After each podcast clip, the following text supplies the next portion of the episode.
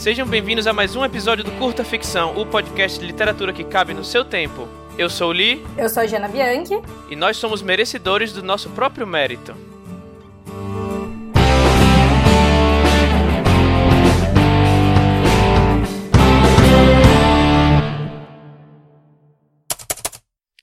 Três por cento. Jana, para quem não sabe o que é o 3%, dá o briefing aí pra galera.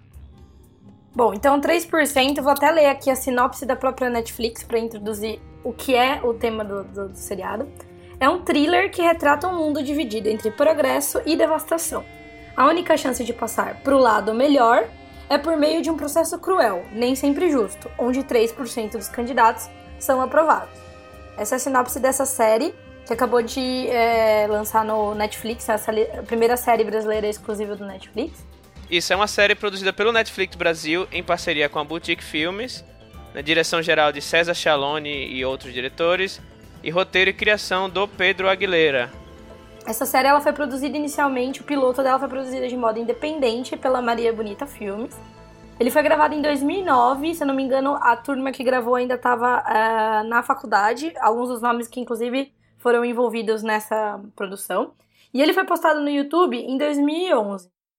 Depois desse piloto, eu lembro de ter assistido esse piloto mais ou menos nessa mesma época que saiu, pouco depois, assim. Se eu não me engano, era época, não era nem, nem Facebook, acho que era Orkut, que eu lembro que eu até procurei, as coisas estavam no Orkut. Uhum. E depois do lançamento do piloto, a equipe foi atrás de editais do Ministério da Cultura para tentar produzir a série, o resto dos episódios da série. Foi recusado nesse edital, ou nos editais em que eles participaram, e também foi recusado, foi recusado por vários canais da TV paga. Mas, em 2015, foi anunciada a produção pela Netflix. Então saiu agora, né, no Netflix, em 25 de novembro de 2016, é, para o Brasil e para mais 180 países.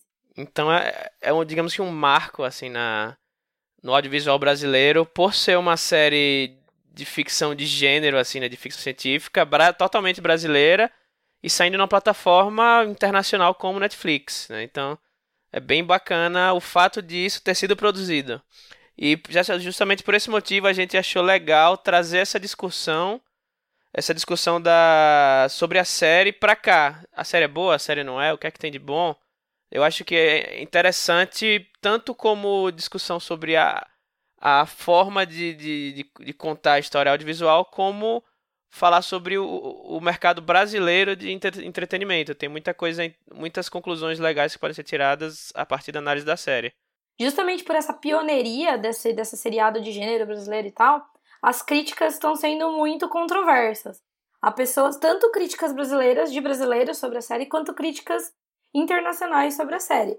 Então acho que é por isso que a gente vai falar aqui um pouco do que a gente achou positivo, do que a gente achou negativo na série. É, ou talvez não, né, não negativo, mas coisas que a gente sente um certo lag em relação às produções internacionais. E coisas que fazem jus mesmo a essa produção da Netflix, como outras produções da Netflix. Eu acho que, mesmo para quem não gostou, há de se ver que tem coisas bacanas na série. Eu, que terminei de assistir todo né, na semana que saiu, tem coisas, tenho críticas ferrenhas à série, mas também há coisas boas a se contar. E acho que o, o principal, né, a, o mais legal da série são os dramas pessoais dos, person dos protagonistas. Os protagonistas são o, os protagonistas sendo os jovens, né, os, o grupo de jovens principal, né, que recorrentes em todos os episódios, e o Ezequiel, que é o líder do processo, né, o líder do, do da seleção onde vai, onde serão escolhidos 3%. E eu não sei se você concorda comigo, Jana, mas o principal, o mais forte que eu achei, o que me fez querer continuar assistindo os episódios um atrás do outro, eram os dramas pessoais, principalmente no que, no, no que principalmente os dramas relacionados à família do Ezequiel, né?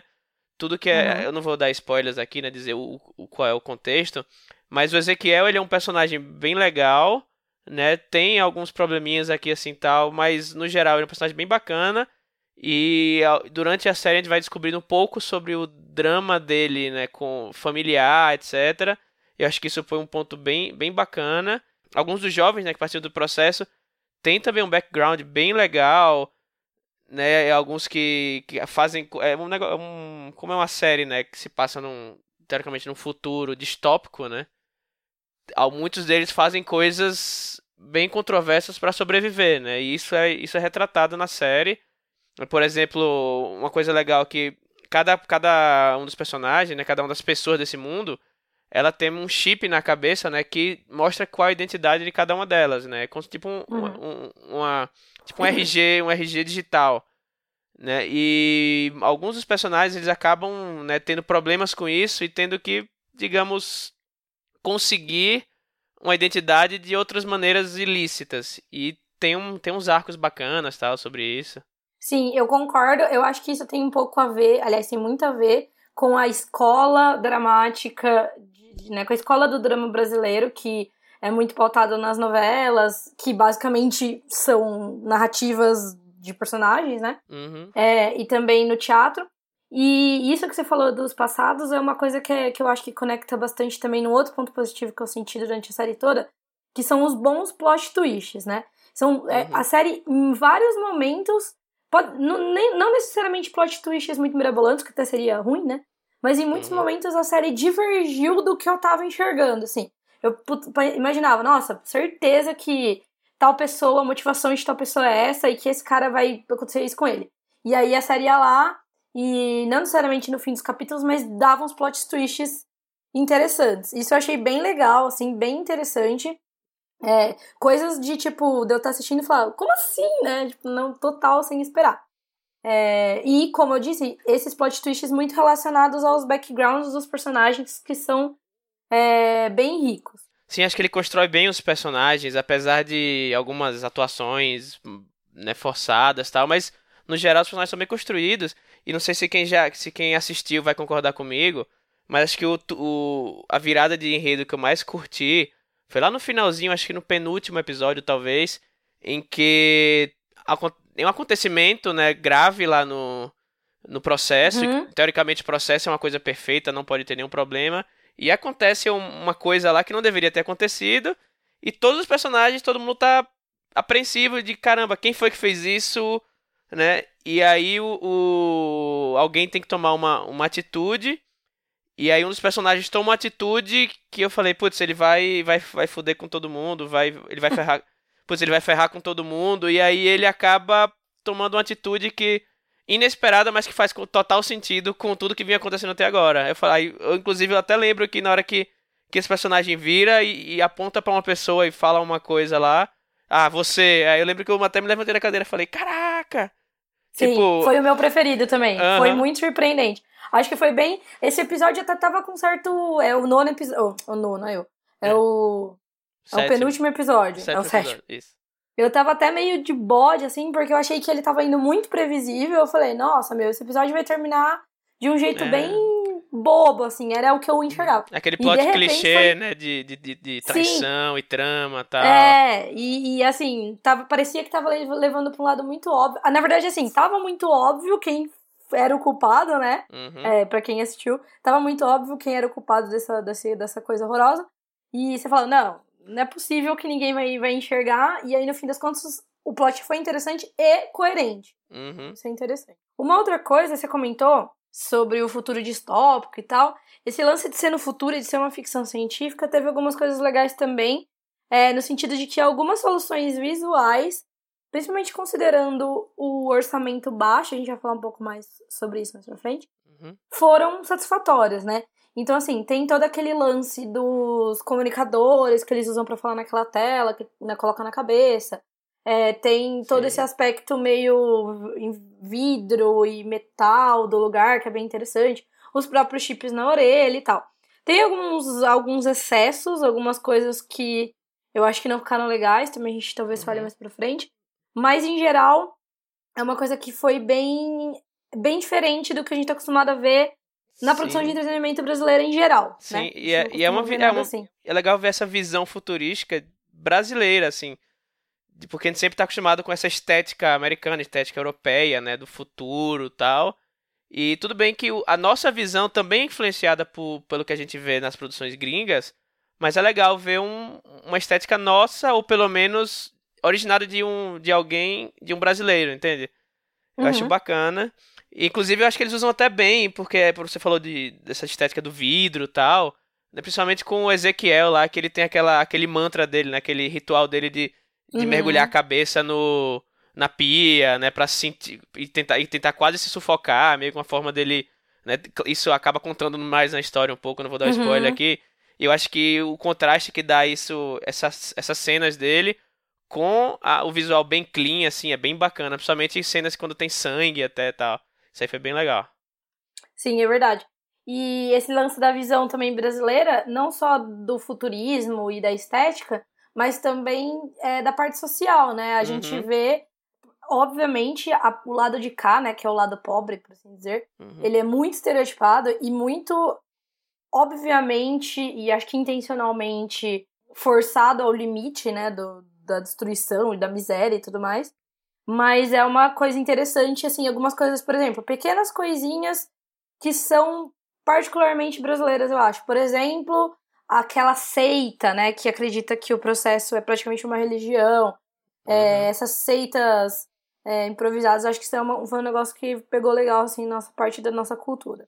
Sim, o fato também da, do continente ele, ele parecer realmente um, uma favela gigante, né? Uhum. Eu acho que tem, tem, um, tem uma, um cenário bem brasileiro aí. Inclusive, só uma curiosidade aqui, para abrir um parênteses, que quem for, de, quem for de São Paulo, capital principalmente, veja que tem uma, tem uma rampa lá, né, que eles, eles sobem para poder ir pro, pro local do processo, e que tirou minha imersão, mas assim, é algo que não tem como fugir muito, é aquilo mesmo e, e sabe, é meio que impossível você passar por cima, que é uhum. a rampa, uma rampa lá da rua do Teodoro Sampaio, aqui em São Paulo. Ai, e aí eu, eu olhei e falei, caraca, mano, sério, mas assim, não, não desmerecendo nem nada. Não estragou. É, não estragou, assim, tal, porque, sei lá, é algo muito específico, e eu lembrei porque eu passo muito por ali e tal. Mas enfim, eu, é, é, eu acho que resumindo, o que tem de bom na série, dramas pessoais é o que o brasileiro sabe fazer em audiovisual, é o que, que a gente está acostumado a fazer, né? Décadas e décadas de novela, de drama, de, de romance, é isso que as nossas escolas de roteiro, escolas de audiovisual sabem fazer, sabem ensinar. E é isso que uhum. o brasileiro sabe, sabe fazer bem e foi o que eles conseguiram fazer de melhor na série, dramas pessoais fortes. E aí entramos na parte dos pontos negativos da série, que é pra, assim, a gente tá aqui para falar do que tem de bom e mais também do que tem de ruim, pelo menos na nossa visão. Jana, comece. Bom, então, a primeira coisa que a gente já tinha conversado um pouquinho antes aqui, a primeira coisa que a gente achou esquisito é, foi é a chamada síndrome da sala branca, né? A gente tá, num, tá vendo as coisas acontecerem dentro de um, de um background, de um cenário, mas a gente não enxerga o que tem para fora desse cenário. É óbvio que a gente sabe que existe uma limitação de tempo, uma limitação de espaço para falar, é, para explicar todo como funciona a sociedade e tal. Mas, por exemplo, uma coisa que você falou ali uma vez quando a gente estava conversando offline, eu achei bem interessante, é que assim, a gente não vê em nenhum momento eles vivendo a vida regular deles. A gente tem os flashbacks, em que a gente vê o passado dos personagens, uhum. o que eles fizeram de mal no passado, mas são grandes acontecimentos, grandes coisas. Uhum. A gente não vê nenhum deles indo no mercado, a gente não sabe de onde vem a comida. De onde vem essa comida? É o Maralto que manda comida enlatada para eles, eles plantam. Onde eles trabalham? Eles trabalham em fábricas, eles são uhum. escravizados em fábricas que atendem o Maralto. A gente não vê é, nenhuma. As crianças elas vão para a escola. A gente não precisava de uma explicação detalhada de como funciona mas pequenas cenas, pequenas cenas das crianças indo para um lugar parecido com uma escola, a cena de alguém conversando sobre o processo num mercado, ao invés de simplesmente no meio da rua ali, que é um favelão. Eu acho que é um pouco do show don't tell, né? Ao invés de você mostrar que ah, tudo é relacionado ao, ao processo, tudo que eles fazem a vida toda é relacionado ao processo, mas assim, eu acho até meio bobo mostrar uma, uma sociedade em que assim eles vivem naquela favela gigante. Durante, o, durante a série eles falam que acho que esse se passa no centésimo primeiro processo. processo Isso é. tem mais de 100 anos de processo. E assim, não é possível que a sociedade vive daquele jeito há 100 anos, em que todo mundo é, é, é, é miserável, sabe? Tipo, não, eu acho um pouco bobo, assim, tipo, como falando em questão de verossimilhança, que todo mundo é miserável há 100 anos e como é que funcionam as coisas. Eu quero entender um pouco mais desse mundo, mas também não precisa falar ah, não, mas a gente faz as coisas desse jeito e tal. Pô, é eu acho que é até uma, uma técnica boa de world building, de construção da narrativa, é você pegar é, cena, é, cenas que são, sei lá, triviais e usar isso para contar alguma coisa do mundo, para mostrar personagem, porque coisa que a gente tava falando, que assim, por exemplo, depois que terminei a série, eu fiquei meditando aqui e tal, tipo, eu não consigo imaginar como é que, por exemplo, eles arranjam comida, foi o que você falou. Uhum. Assim, tipo, eles não precisam mostrar isso, mas precisam me dar insumos suficientes para que eu possa completar o resto da, da história na minha cabeça. Eu não consigo imaginar como é que as pessoas vão pra, pra escola, por exemplo, nesse mundo. E como é Sim. que to, todo mundo é tão miserável, mas quando chega lá no processo, todo mundo tem carinha de classe média e conhecimentos avançados de tecnologia, sabe? É, esse lance é engraçado porque toca num outro ponto que a gente é, linkou aqui como negativo, que é esse exagero estético da destruição e tal. Porque, assim, parece que eles estão numa zona de guerra. Uhum. Nada leva, leva a crer que há um conflito, uma uhum. guerra propriamente dita. Mas parece que estão numa zona de guerra, que a gente sabe, obviamente a gente não viveu a guerra aqui, mas a gente sabe de guerras em outros países que em poucos anos as cidades se reconstroem. Uhum. E assim, é, uma coisa é você estar tá no meio de uma metrópole gigantesca e não ter comida, e outra coisa é você estar tá num lugar que sugere-se que é na Amazônia, né? Pelo, na Amazônia uhum. setentrional. E tá aquele lugar e ninguém se preocupar em, por exemplo, é, limpar um pouco aqueles, aquela favelona lá e plantar uns negócios e tal. Mas assim, são coisas que são desculpáveis, não são grandes furos, até porque, como a gente disse, a gente não precisa contar tudo do mundo para que ele exista. Uhum. Mas é uma coisa que dá uma tirada de, de verossimilhança e também de imersão também, né? É, fica um pouco Porque desconfortável você... até. É, fica um pouco desconfortável. Você tenta, às vezes, na sua cabeça extrapolar um pouco o que aconteceu no seriado e não, a gente não consegue. É, talvez tenha a ver um pouco com isso que a gente falou de. A gente não tem nenhuma. nenhuma tradição em, nesse tipo de, de narrativa. Né? E talvez eu, acho, eu veja até um pouco de.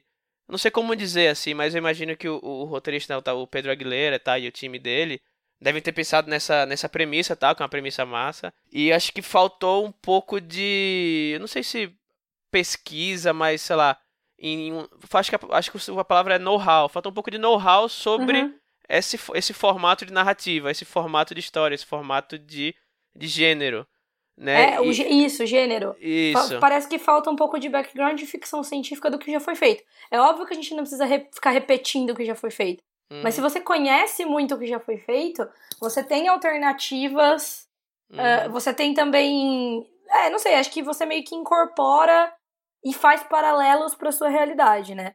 Tem, que acontece de fato em alguns momentos, que nem uh, eu falei para você, que eu achei interessante as comidas que eles têm no, no Maralto, não, lá no processo, que é, são umas frutinhas, como umas geleinhas e tal. Uhum. É interessante, são frutas, né? Uma uhum. coisa tipo brasileira e uhum.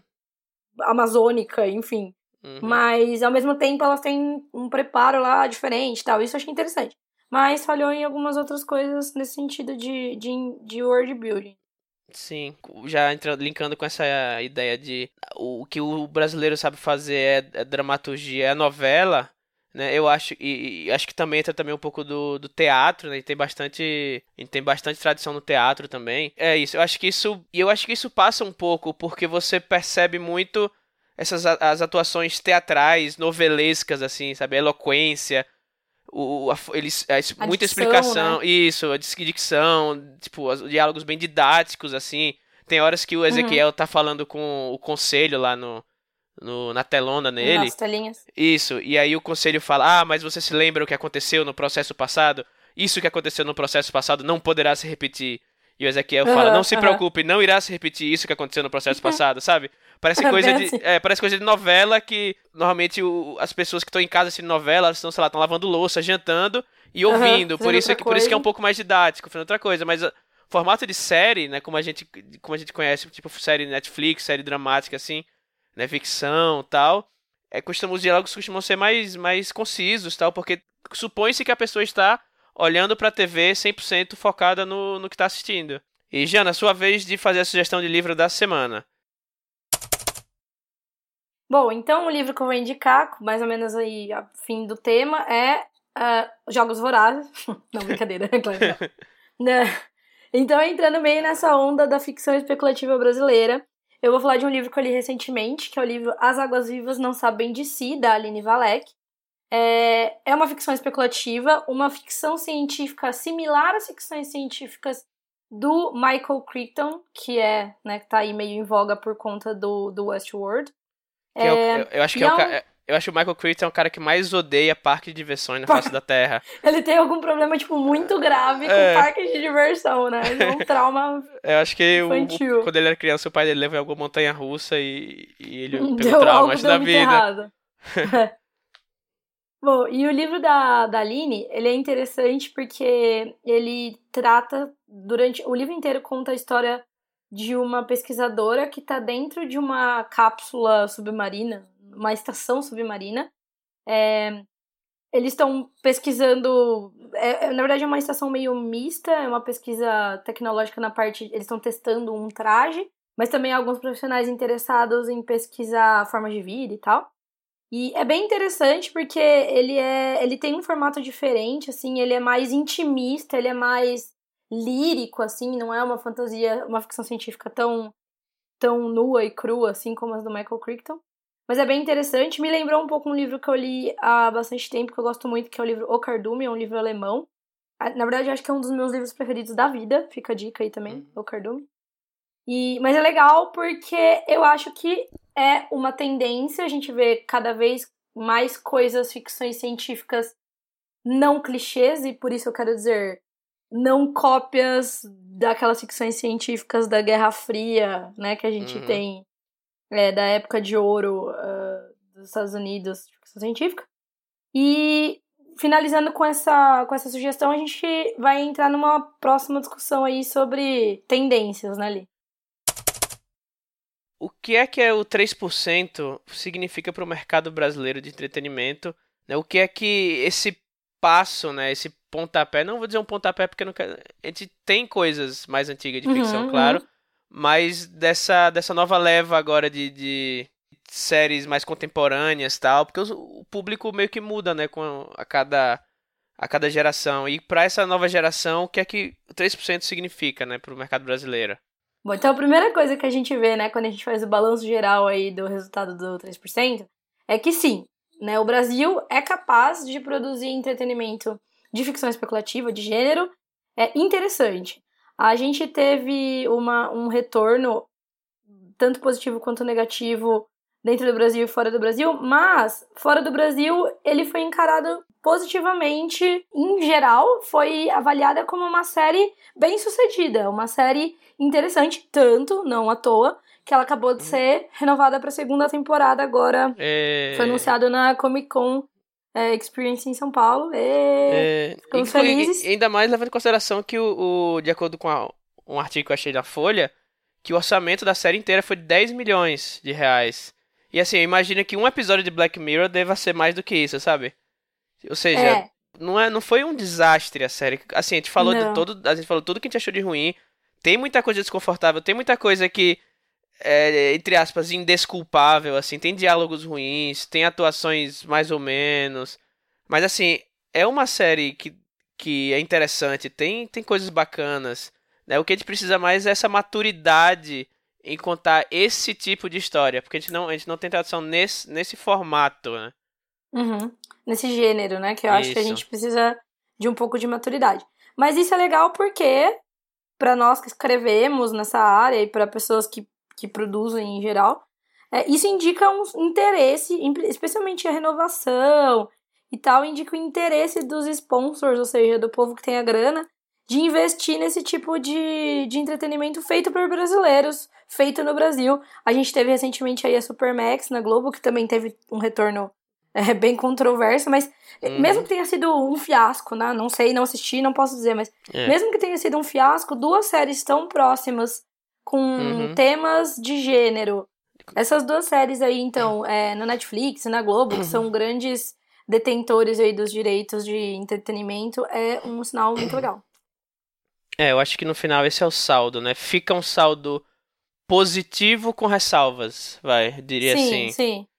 É, assim, mas é, positivo é, esperançoso, né? Isso, é. Não, não tem nada de, de, de, errado em, sei lá, se você não gostou da série, não gostou, cara. Realmente tem pontos tem pontos ruins. Se você gostou, também não, não sinta-se com vergonha de dizer gostei. Eu sim, falo, sim. eu, eu falo para quem me pergunta, falo gostei.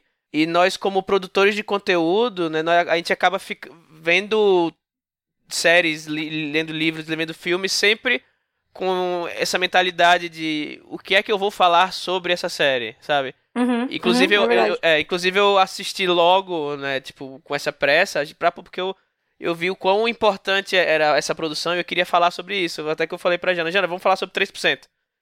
E uhum, aí a, e a uhum. Jana falou, vamos sim, uhul, e tamo aqui. Fechou? Uhul. Sim. É, uma coisa, só uma observação bem rápida aqui pra gente acabar, já que a gente tá ficando sem tempo. Uhum. É que é interessante que a gente tente, por mais que isso seja difícil, é, enxergar essa série sem os olhos de brasileiro, no sentido de sem o orgulho excessivo, uhum. mas também sem a síndrome do vira-lata, né? Sim. Porque a nossa cabeça ela tá conformada aqui de uma maneira para consumir o entretenimento que vem de fora, que obviamente é diferente do que a gente faz aqui dentro. É, então, quando vem uma coisa diferente, a gente tem essa tendência. Esse estran... Ah, esse estranhamento já natural junta-se um pouco também esse lance de. E sabe o que eu sinto às vezes? Não sei, tá? Mas eu vou falar o que eu sinto pelas pessoas que eu conversei, assim. Que as pessoas queriam que essa série fosse a melhor série do Netflix pra ter orgulhado uhum. os brasileiros, entendeu? Só que, Sim, meu, é fosse o próximo Black Mirror, né? Exato, e tipo assim, mas não, é a primeira uhum. produção dessa magnitude, desse gênero. Então, assim, eu acho que é bem positivo. Também falo, quando me perguntam, que eu gostei, gostei pra caramba, gostei especialmente de saber que vai ter uma segunda temporada. Manda mais que tá pouco. é, então, infelizmente, vamos acabando por aqui. A gente, infelizmente, não passou no processo, temos que ir embora. e para finalizar, nossos jabás. Uh, gente, leiam meus livros na Amazon. Vocês põem Tiago Lee. Eu vou botar os links na descrição, tudo, tudo que a gente falou. Né? Você Tiago Lee lá na Amazon. Tem o Requiem para a Liberdade, que é um livro de fantasia. Tem o Cyber Solitude, que é um conto meio de ficção científica. E me segue nas redes sociais tal. Pra quem não sabe, nós temos um site chamado Pacotão Literário, que recebe originais de autores nacionais e distribui a, a preços muito baratos para leitores ávidos. E, gente, se você escreve, se você tem um conto, pode ser um conto, um livro, qualquer coisa que você tenha escrito, não precisa ser não, não precisa ter um gênero específico, tal. Manda pra gente, entra no pacotãoliterário.com.br, tem um formulário lá embaixo no site e dê uma olhada nas regras, como é que funciona, tal. E é bem bacana, é legal dar uma divulgação bacana para os autores e ajuda a gente, ajuda vocês, ajuda os leitores. Dinheirinho também? Sim, paga. sim. É, os atores são pagos pelo seu trabalho. E, pelo seu mérito. Isso, pelo seu mérito, né? Vocês são merecedores. e já falam, falei agora de coisa boa, mas também vou falar de coisa não tão boa, que o Pacotão Literário vai entrar em recesso de final de ano. Vamos fazer uma pequena pausa, um pouquinho maior do que a gente costuma fazer. Então, provavelmente, o Pacotão Literário deve estar voltando lá entre janeiro e fevereiro, vai depender de muitos fatores. E vocês ficam ligados aí no, na nossa página do Facebook que a gente vai ficar colocando as novidades. Sim, e da minha parte, jabazinho bem rápido, Lobo de Rua saiu pela Dami Blanche, no último episódio ela estava, ele estava para sair, ele finalmente saiu. Então ele tá lá na Amazon, tá no, no iBooks lá no iTunes e também no Kobo. Inclusive eu não sei quando que o podcast vai sair, mas ele tá nesse exato momento, dia 7 de dezembro, em promoção na Amazon por R$3,10. E eu queria também falar que, apesar do, do recesso de fim de ano do pacotão literário em si, o podcast continua. É. Então a gente vai continuar também é, a cada 15 dias. Mas a gente queria um pouco de interação aí de vocês para saber como é que tá, como é que não tá. E também sugestões de temas, comentários sobre os, os três últimos episódios. E, quer dizer, né, os dois últimos e esse. Pra gente continuar com o podcast até a volta do pacotão. E o pacotão para, mas, como ele falou, mandem os originais, tá? Até porque a gente precisa de, de mais material para as próximas edições aí do pacotão. E para mandar sugestões de tema e comentários pra gente, ou na própria postagem do ou no SoundCloud, onde quer que seja, você põe seu comentário ou manda para o contato arroba pacotãoliterário.com.br que a gente recebe aqui, seja sobre o podcast, seja sobre o pacotão literário, seja sobre qualquer coisa. Só não mandem nudes, por favor. E tchau, até a próxima, gente. E fomos. Tchau, tchau.